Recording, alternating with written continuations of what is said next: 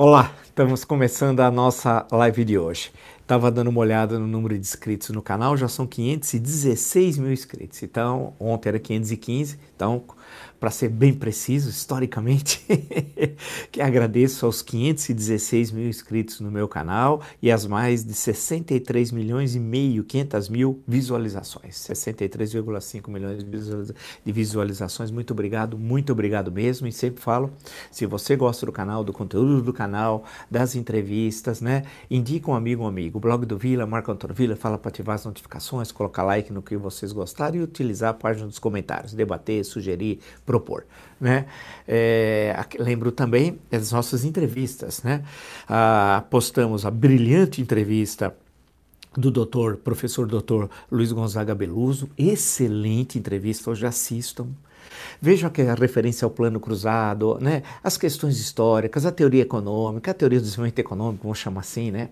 Ah, as questões da história econômica brasileira, as questões atuais, né? passa lá também pelo plano cruzado, passa pelo plano real. Olha, excelente, excelente. É um, são aulas que no campo da economia só, olha, essa, a pegar só as últimas, do uh, José Roberto Mendonça de Barros, também o professor doutor Mendonça de Barros, excelente e mais a mais curta do professor Delfineto, soma só ali, puxa vida, olha, o número de informações, de análise, de grandes sacadas interpretativas. E tem também a do uh, Ciro Gomes, candidato, deve ser candidato, tudo indica, em 2022, já foi outras vezes a candidato a presidente da República, aí com base no seu livro Projeto Nacional Um Dever da Esperança, publicado pela Editora Lei. E hoje, vamos postar amanhã, acabamos quase agora de conversar com o governador do Espírito Santo, Renato Casagrande. Né? Percebam que nós estamos dando um apanhado também de governadores de vários partidos políticos. Passamos por um do PCdoB, Flávio, Flávio Dino,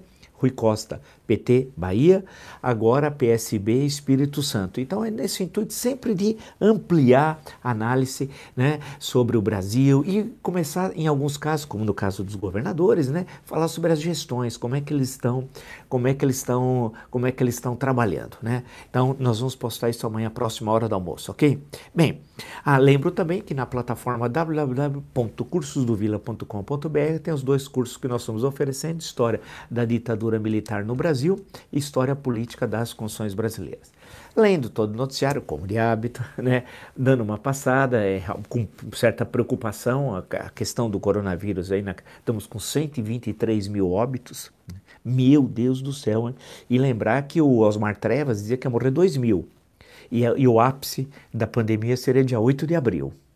E a pessoa não, não tem vergonha de continuar saindo na rua, devia sair né, com máscara, óculos escuro, né, é, pupiruca, né, mas com a maior tranquilidade, com a maior tranquilidade. Isso disse o Trevas. Estava outro dia, inclusive, numa cerimônia quando o, Bolsonaro comemorou uh, os milhares de óbitos, né? Porque ele comemora e ignora do assunto, ele usa o verbo no passado. E falando nisso, tem uma questão chave, chave, chave, que nós fomos os, tenho certeza, o primeiro a falar lá atrás, aqui os bolsonaristas iam iam começar a construir teorias conspiratórias ou cons sobre as vacinas, né? E foi realmente o que ocorreu. E estimulado pelo Mandrião o Mandrião começou a falar, né? E isso puf, espalhou rapidamente pelas redes sociais. E hoje eu estou citando como fonte aqui o UOL, né? agora, no, agora no final, agora tá minutos atrás, né? após o presidente é, declarar que ninguém pode obrigar ninguém a tomar vacina, foi o que ele disse, grande Mandrião, né? o obtuso é terrível, em referência à imunização para a Covid-19, a SECOM, que é a Secretaria de Comunicação Social do governo, saiu em defesa do chefe do executivo. Olha que, olha que, olha que eles postaram, é ridículo, nós somos, é o momento mais patético nosso. Abre aspas, pesquisas que revelam que cerca de 90% dos brasileiros tomará vacina é, contra a Covid-19. Né? Ah, assim, o governo federal estabeleceu parcerias e investirá pesado pela vacina. Porém, o Brasil é uma democracia, o governo é liberal e seu presidente não é um tirano. Não tem nada a ver, nada. Primeiro, o governo é liberal. Vou falar sobre isso mais à frente. Nem sabe o que é liberalismo. Quanto mais o que escreveu, será que é um bobinho Né? É, e o presidente não é o tirano, ele tem o maior desejo de ser tirano. Agora, não tem nada a ver isso, isso, essa questão, com a questão da vacina. O que ele falou é um ato irresponsável, criminoso, criminoso, na pandemia, na maior problema sanitário que nós temos na história do Brasil. Né? Mais um ato contra a República, contra a Constituição, né? contra a nacionalidade, feito pelo Mandrião. E aí vem esse da SECOM, o sujeito desprezível, né? fazer essa afirmação que é ridícula. E já que nós estamos nesse, nesse ponto, eu depois eu vou discutir a questão que mais nos interessa, essa aqui é chave. Hein? Então, a questão da vacina, o primeiro lugar que foi aqui, eu disse há, há, há semanas atrás que eles fariam isso, e acertei. E acertei. E vão fazer mais. Vão forjar mortes de pessoas que tomaram vacina. Aguardem. Eu conheço os marginais. Eu conheço o marginal de há muito. Eu sei, a gente fica estudando, a gente sabe quem é esse tipo de pessoa, né? Vamos em frente. A Folha de São Paulo, usando como fonte, ah, essa aqui é inacreditável. O Bolsonaro quer triplicar verba de publicidade oficial em 2021. Triplicar o criminoso. Que isso é crime. Sim. Vai cortar a verba da saúde, cortar a verba da educação, da ciência e tecnologia e vai aumentar a verba da publicidade. Lembra quando ele falava dos outros? Né? Veja que homem mentiroso, que não tem princípios, desqualificado, né? É, a linha fina, TCU conclui que falta, uh, concluiu, perdão, é, que faltam critérios técnicos para a distribuição de verbas publicitárias a TVs abertas. Claro, são aquelas que são gargantas de aluguel, que estão a serviço do, do indivíduo aqui, do mandrião. Vamos lá. Alvo de investigação, verba do governo federal poderá ser três vezes maior em 2021.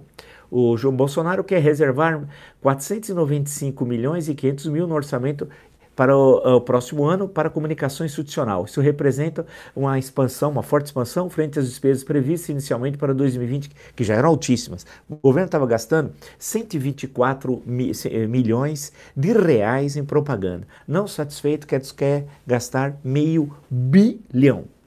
E o que ele quer com isso? Informar a população, cumprir o artigo 37? Claro que não. Ele quer ah, ah, cooptar rádios, TVs, jornais, revistas para o seu projeto que ele chama de reeleição. Eu que estou dizendo projeto de reeleição, ele quer reeleição, ele nem consegue articular a expressão projeto e nem sabe o que é projeto. Né? Isso aqui é um crime, é um crime. Eu espero que os parlamentares escrevam para os deputados federais, para os senadores, na votação do orçamento, cortem isso daqui porque quem é soberano na aprovação do orçamento é o Congresso Nacional. E esse deveria ser o momento mais importante do Congresso a cada ano, a votação do orçamento. Quer saber para onde vai o meu, o seu, o nosso dinheiro? Então escreva, porque isso daqui meio bilhão de reais para propaganda. Isso é para cooptar ainda mais né, aqueles que passam pano nesse governo que conspira sistematicamente contra o Brasil, contra o Estado Democrático de Direito, contra a Constituição, contra a democracia. Basta ver o que ele fez e não falta exemplos. Só nesse ano, poderia voltar o ano anterior, mas nesse, nos nossos encontros, está recheado de exemplos, infelizmente. Portanto, isso daqui é algo gravíssimo, gravíssimo, gravíssimo. E lembro também, por fim, é, antes de entrar na, na discussão é, mais estrutural, o Globo, fonte, ex-assessor de Carlos, retirou é, em espécie todo o salário. Quebra de sigilo mostra saques de 90 mil reais. Funcionário atuou para vereador no gabinete, e no gabinete de Flávio Bolsonaro na LERJ. Quer dizer, o cidadão trabalhou de 2008 a 2010 com o Carlos Bolsonaro, né, chefe aí do gabinete do ódio, e depois passou e trabalhou mais um tempo é, no, no, no, gabinete do Flávio. Trabalhou entre aspas, ninguém fazia coisa alguma, era tudo funcionário fantasma. Mas quem é Carlos? Né? Ah, ou, ou melhor, quem é o cabeleireiro? Era cabeleireiro. Acho que ele fazia, cortava cabelo do Carlos e do Flávio. É o funcionário fantasma. Chama-se Márcio Guerbatim. Sabe quem ele é? Márcio Guerbatim. Primeiro marido de Márcia. Quem é Márcia? Acertou. A mulher do Queiroz, do segundo casamento. Eu gosto porque eles são.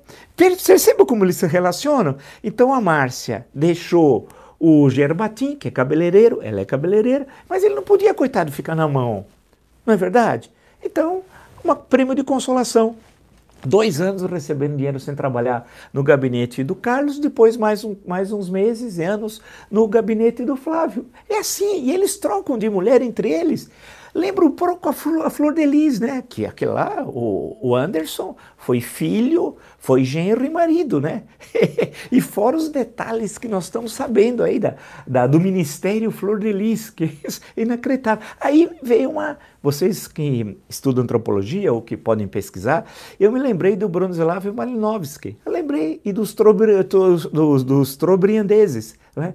lá do, do Pacífico Sul. Na primeira hora eu lembrei do Malinowski. Eu falei, pô, o Malinowski se tivesse vivo, teria lá no Rio de Janeiro, né, com essa, essa relação milícia sagrado, milícia e o hífen sagrado, que eu estou trabalhando nessa ideia com vocês em vários encontros, tal, né, questão de milícias e sagrados, e a forma dessa vida sexual, que dá tema. Se ele pegou os trobriandeses, pô, se o Malinowski renascesse, fosse ao Rio, ia estudar essa turma aqui, né? É, é, é, esses do sagrado, e hoje tem mais coisas do sagrado fantástico, de um cidadão que era tinha um alto cargo na prefeitura do Crivella, bem família, bem moral, sabe? E como eles são hipócritas, né? Como eles são hipócritas. E a turma do Bolsonaro, o Malinowski, voltando, certamente tem um grande objeto de estudo, melhor até do que os trobriandeses, provavelmente. Vamos lá então, isso só para lembrar como o nosso país está ridículo. Não é que é ridículo, não está, mas vai passar. Vai passar se nós né, é, é, lutarmos para a roda da história se movimentar. Né? Vamos lá. Lendo aqui, lendo todos esses dias, lendo os analistas, tal, é, é uma das minhas atribuições, né? Eu fico passando e fico tentando ver, uh, entender analiticamente o que está ocorrendo, buscar uma análise, uma questão mais estrutural, de fundo, e aí precisa de leituras. Ninguém pode fazer análise de conjuntura se não conhece ciência política, sociologia, não conhece história, é um mínimo, é o um mínimo, é o um mínimo, né? Se você não tem esse conhecimento, como é que na base dos fatos você fica fica no achismo, ou faz aquelas análises, né, bem pobres, bem rasteiras, né?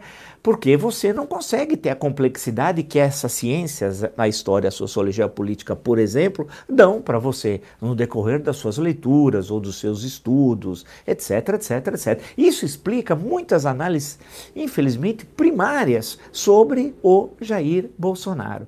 Uma delas, até na entrevista com o Dr. Beluso, eu faço uma menção rápida a isso, assisto, insisto, brilhante entrevista.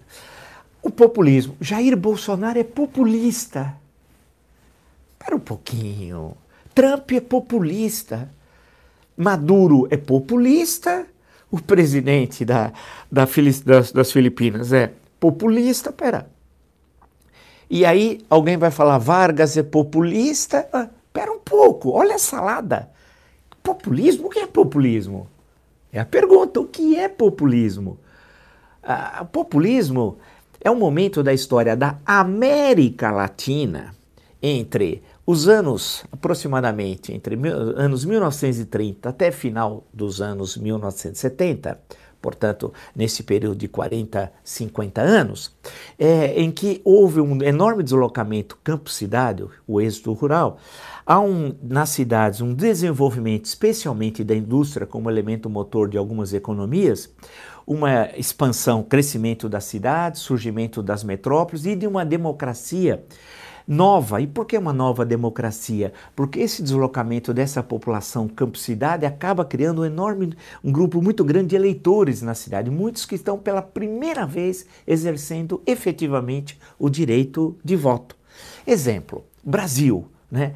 Pós-45, as pessoas no maior deslocamento do mundo ocidental, foi aqui, é, no Brasil, Nordeste e Sudeste, ao chegar a São Paulo, você precisava de dois documentos para trabalhar. Um, a carteira de trabalho. Outro, o título de eleitor. Então você fazia com que aquele sertanejo, hipoteticamente, que estivesse lá no sertão central do Ceará, vamos falar que Xeramobim, que eu conheço inclusive, se chegasse aqui, ele, ele passava a ser eleitor, passava a ser cidadão. Voto secreto, né? E, era pedido, solicitado o voto dele. Ele não era mais alguém controlado pelo coronel. Não, ele tinha liberdade de voto. Esse processo de deslocamento e de criação dessa democracia de massas é o período do populismo, que, de um lado, você tem um crescimento econômico intenso, em boa parte dos países um processo de industrialização, surgem as grandes cidades, um novo eleitorado, que inclusive tem pouca experiência política, e líderes que rompem com a estrutura política anterior, numa, num processo eleitoral que era muito restrito, no nosso caso, República Velha, só votavam os homens, excluía os analfabetos, as mulheres, etc, etc, não havia voto secreto. Então, você tem uma mudança radical para essa nova situação, em que esses líderes não são mais aqueles do, do velho regime, vão falar, não, eles precisam ter um outro discurso e uma outra prática política, porque agora encontram essa, essas massas que se transformam em eleitores e que cobram e que também se organizam no caso da indústria e, e, e, da população da que vivia nas cidades, em sindicatos. Há uma grande expansão da vida sindical. Isso explica que as grandes greves, as maiores do Brasil, tenham ocorrido justamente na cidade que mais recebeu migrantes, que foi São Paulo, 1953, a célebre greve junto com o processo eleitoral, pela primeira vez eleição efetivamente direta para a prefeitura de São Paulo, e a greve de 1957. Então, nesse sentido, esses líderes, você pode falar em Vargas, que tem uma, uma especificidade, mas vamos falar em Vargas, que é muito mais do que isso, mas vamos falar em Getúlio Vargas, mas você pode falar em Ademar de Barros, Jano Quadros, Miguel Arraes, Carlos Lacerda, que são frutos desse, estão presentes nesse, nesse momento histórico. Todos esses que eu citei, cada um tem a sua visão de mundo, né? tem posturas diferentes, mas o populismo é produto por dentro disso. E não é só no Brasil, você tem esse fenômeno na Argentina, e a figura dominante é Juan Domingo Perón, e você tem no México, com as especificidades, porque a Revolução Mexicana de 1910 né, cria uma outra situação política que é totalmente diferente de que qualquer país na América Latina. Né? Mas temos de lembrar a figura de Lázaro Cárdenas, presidente de 1934 1940, o mandato de seis anos pela Constituição de 1917. Né? Ah, mas com especificidades, mas são essas figuras símbolos do populismo latino-americano. Cárdenas, Perón, Vargas. Portanto, é um momento histórico da, da, América Latina. E nessa relação líder-massa, num momento histórico também específico no campo econômico, no campo urbanístico, né? e das relações da América Latina com o mundo. Portanto, não é possível usar essa categoria para outro momento histórico que para líderes de direita, de centro, de esquerda, né? É, como se isso fosse possível transladar essa categoria para um outro momento histórico. Aí você não explica nada. Aí vira essa salada. Bolsonaro e Maduro são populistas, mas espera, eles estão a princípio em polos ideológicos distintos. Então, Bolsonaro não é populismo. Populismo, não só ele, como outros. Lula não é populista. Populismo foi um momento histórico da história, da, da, momento histórico da América Latina entre os anos 1930, 1970, até chegando ali final dos anos 1970. E não tem e você tem outros populismos na história, como o populismo russo, que é os narodniks, né? E a questão do partido é, da, da, de buscar nos camponeses a, verdade, a mãe Rússia, isso é uma outra história, né? a questão do populismo russo ali no último quartel do século XIX, e tem nos Estados Unidos, também no final do século XIX, o populismo norte-americano que se manifesta em duas eleições presidenciais mas algo que depois também desaparece. Então são fenômenos que esses dois, o americano o russo são diferentes e são também distintos em relação ao fenômeno latino-americano. Portanto, Bolsonaro não é populista, assim como Lula não é populista e outros. Populismo é um momento específico e dessa busca da relação direta, porque normalmente o líder populista, quase sempre, ele não tem uma estrutura é, eficaz partidária. Quando eu digo quase sempre, porque isso não se aplica, por exemplo, ao México. Claro que lá nasceu um partido com a Revolução em 1929, que muda de nome, o Partido Nacional Revolucionário vira Partido da Revolução Mexicana na gestão, cara, e depois, já em 1946, vira PRI, Partido Revolucionário Institucional né? Mas já é um caso um pouco, um pouco diferente. Então, existem as particularidades nacionais, mas a busca da relação direta líder-massa em momentos de transformação, de rápidas transformações urbanas, sociais, econômicas, políticas, né? que é esse momento de grande desenvolvimento da América Latina e que se combina essas questões que envolvem também a criação da CEPAL em 1948, o papel do Raul Prebisch, assistam, insisto, a qualidade da entrevista, não minha, mas das falas de Luiz Gonzaga Beluso. Nós falamos também, passamos pela CEPAL, né? Ou seja, o que, qual, é, qual é a questão que eu estou colocando? É necessário entender os conceitos. Os conceitos sociológicos, históricos, da ciência política existem. Né? E se existe os bom, o conceito, ele tem que ser devidamente aplicado. Ele não pode ser aplicado para momentos históricos mais distintos possíveis e em situações radicalmente diversas. Portanto, não há, não podemos conceituar o Mandrião como populista porque não há populismo no século XXI no sentido clássico. Segundo ponto, o Mandrião é liberal? Liberal? O Mandrião? Né? O Lambrião obtuso? Que é isso? O obtuso? E sua caterva? Que, que, que, que autor liberal ele leu? Que, que, é, é, que, que filósofo, que pensador, ou que líder político liberal ele, ele falou, citou de alguma vez na vida dele? Nenhum. Ele tem como exemplo ditaduras. Para ele, é Pinochet no Chile, é Videla na Argentina, Stroessner no Paraguai. Da onde ele é liberal? da onde ele é liberal? Quando ele foi liberal? Durante 28 anos, parlamentar, deputado federal? defendendo tortura, né, né, defendendo ditadura, defendendo violência. Que liberalismo é esse? É do Smith, do Ricardo, no campo econômico? É Stuart Mill? Que é? E no campo político? Que liberal ele é? Em qual sentido? Inglês? Francês? Qual? O que é liberalismo? Liberalismo não é com o bobinho aqui, é, é, outro mandreão aqui da SECOM diz: ah, se a pessoa toma ou não a vacina é um ato liberal. Isso não é liberalismo. Vamos estudar, bando de apedeutas, né? Pô, tá na hora de estudar. Que liberal? Ele não é liberal nem no campo econômico, no sentido clássico, né? Não é liberal no campo político, nada, ao contrário. Né? Todos os grandes pensadores liberais, com quem ele dialoga? Com qual liberal ele dialoga? Mesmo na segunda metade do século XX, por exemplo. Ele nunca leu um autor liberal, ele nunca leu um ensaio de um liberal, ele nunca leu um artigo de um liberal. Nem a orelha do livro, orelha, vocês sabem, é isso daqui, de chegar e pegar. Nem isso ele leu, e muito menos a quarta capa. Ele não tem condições de ler. Né? Ele, e nunca citou nenhum. E as pessoas ficam falando que ele é liberal, mas liberal onde? É um exemplo. Uma, um exemplo só. Um só. Não há. Portanto, não é liberal. Aí, claro, vocês vão falar assim: bem, se ele não é populista, ele não é liberal, ele é conservador. Conservador, no sentido inglês, Winston Churchill, ou como diz o seu filho, o Bananinha, Xuxo, o Xuxo, ele, o Bananinha, o grande Bananinha, hein? Seria embaixador nos Estados Unidos, nosso embaixador. Aquele que se coloca um planisfério não identifica continência, o Xuxo.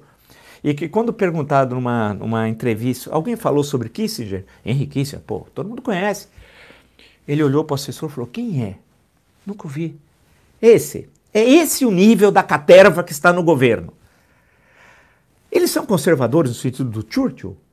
Ele conhece, leu Churchill, Churchill jornalista, conhece a história dele no Almirantado, é, conhece toda a história da Primeira Guerra Mundial, aqueles problemas ah, que vai ter na célebre batalha com os turcos. É, bem, não vamos contar toda a história, tem, inclusive acabou sair mais uma excelente biografia do, do Churchill, tema do De Gaulle também muito boa, hein? Uma hora a gente conversa sobre isso, que acabou de sair aqui também.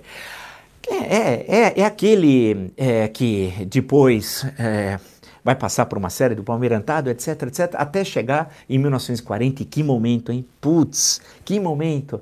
A invasão da França, a França, é, e acaba, no fim, a sendo uma tragédia, né? A, a, França acaba se rendendo, é um horror a ocupação alemã, depois tem a França de Vichy. É, naquele momento tão difícil, ele assume como primeiro-ministro, né? É, o John Lucas tem um livro muito bonito sobre esse, esses dias, esses cinco dias. Livraço, pequeno, mas grande livro. Leiam que vocês vão gostar. É a figura do Churchill, aquele que ganhou o prêmio Nobel de Literatura, é, que tem uma, uma entre, escreveu muito, é, uma, uma belíssima história da Segunda Guerra Mundial. É esse? Você acha que o Bolsonaro, o Bolsonaro, o obtuso, que é desses personagens idiotizados das comédias norte-americanas, que a gente ri, né? Esse homem é conservador no sentido britânico. Aonde? O que, que ele mostrou como conservador no campo pessoal, no campo político, no campo econômico? Eles gostam de dizer o seguinte: eu sou liberal na economia e conservador nos costumes. Tem um tal de tocha aí também que vive falando isso, um outro bobo, um tocha aí qualquer. Né? Que isso? Conservador aonde? Mas o que, que ele entende o que, que é o conservadorismo? Em que sentido ele está dizendo? Não pode ser, né, no sentido mais vulgar, porque ele, é, ele dizia que tinha um apartamento para comer gente. Expressão dele, ele é um sujeito fino, educado, né? Pô, conhece antiguidade, conhece é, toda a história, conhece arquitetura, cinema, teatro. Você pode falar da literatura grega, você pode lembrar de momentos da literatura clássica. Outro dia, se você chegar a falar para ele de Marília de Dirceu e, e pega um verso lá, a, a, de qualquer da, do, do, do Marília Dirceu, do Tomás Antônio Gonzaga, você vai poder dialogar, né? E por aí vai, né? Ah, ele não sabe nada, nada, nada, né? Ah, eu estava me lembrando até de um verso agora aqui, as glórias, é, tem assim, as glórias que não chegam, é, quando, quando chegam, elas já estão frias, né? Ah, é quando o Dirceu está... É, falando para Marília, mas é uma outra história, né? Ah, dessa, desse verso. Vamos deixar ah, as glórias que demoram a chegar, quando chegam, chegam frias, né? É mais ou menos assim. Então, esse homem conservador, que, que, que, que do pensamento conservador moderno, vai, vamos chegar mais, para o final do século XX, chegando ao século XXI. No sentido inglês, econômico, a Thatcher, é isso? O que da Thatcher? O que, que ele conhece do, do governo da Thatcher? Né? É, então, no campo econômico não dá. No campo que ele fala, eu sou conservador dos costumes, ele. São os trobriandeses. O Malinowski vai estudar a família dele, a turma dele, e toda a turma que o cerca, a Flor de Lis, toda aquela turma, que eles são, são, eles são ali, ó, unidos, unidos. A Flor de Lis teve 200 mil votos, hein? E estava na campanha eleitoral com o Bolsonaro. Estava lá, adorava a primeira dama, deixou a avó morrer, mas tudo bem. Né? Ah, é essa turma. Quer dizer, nesse sentido, você não pode conceituar como populista, no sentido, insisto, populismo é um momento histórico da, da, América Latina, e tem um corte cronológico no século XX, não tem nada a ver com o clássico do populismo russo. Vocês podem até estudar grandes autores, tal, também não é, não tem nada a ver com o populismo russo, que é aquele final, final do último quartel é, do século do século XIX, né, que vai dar depois no Partido Socialista Revolucionário, mas é uma outra história. Né? Também não é aquele populismo americano que alguns têm umas análises de cinema belíssimas, daqueles grandes críticos hum, que pegava a, a filmes e tentava ler através é, de filmes a o populismo o populismo norte-americano ali do, do, do, final do século XIX, né? o Mágico de Oz, por exemplo, né? toda a leitura da figura do homem de lata que virou operário, aí tem uma longa história muito interessante. Então não é nem, nem o russo, nem o norte-americano, que são inclusive curtos no tempo, né? E muito menos o latino-americano. Eu citei esses três países, que Chaves, México, Argentina, Brasil, mas você pode pegar o Velasco Ibarra no Equador, etc, etc. Podia dissertar sobre vários outros aí. E nesse sentido, né, não tem nada a ver com ele. Então, nesse, não tem populismo. E geralmente os líderes populistas são excelentes oradores. Sentido, é, insisto, no sentido clássico, não ou nas questões do liberalismo mais recentes. E você tem várias correntes no interior do liberalismo, vale destacar. Né? Ele é liberal nesse sentido? Cadê esse liberalismo dele? Né? É, ou é uma derivação, um social-liberalismo? Não, o PSL, não é nada disso, estou falando sério, falando coisa séria. Um social-liberalismo, que liberalismo? É um liberalismo que se identifica com ideias é, é, sociais mais avançadas, como esteve muito presente na Europa na segunda, depois da Segunda Guerra Mundial? Também não. Também não, não tem nada. Mas ah, não, então ele é conservador. Mas conservador como? Onde? Né? Em que sentido? Né? Aonde tem esse conservadorismo? Ou é esse daqui, que o Queiroz fica com a, a mulher do tal do, do cidadão aqui, o tal de Márcio, e para ele não ficar coitado, triste, é um momento difícil, né? né? Aí ele fica é, dois anos como fantasma do Carlos e mais dois como fantasma do Flávio, pago pelo contribuinte.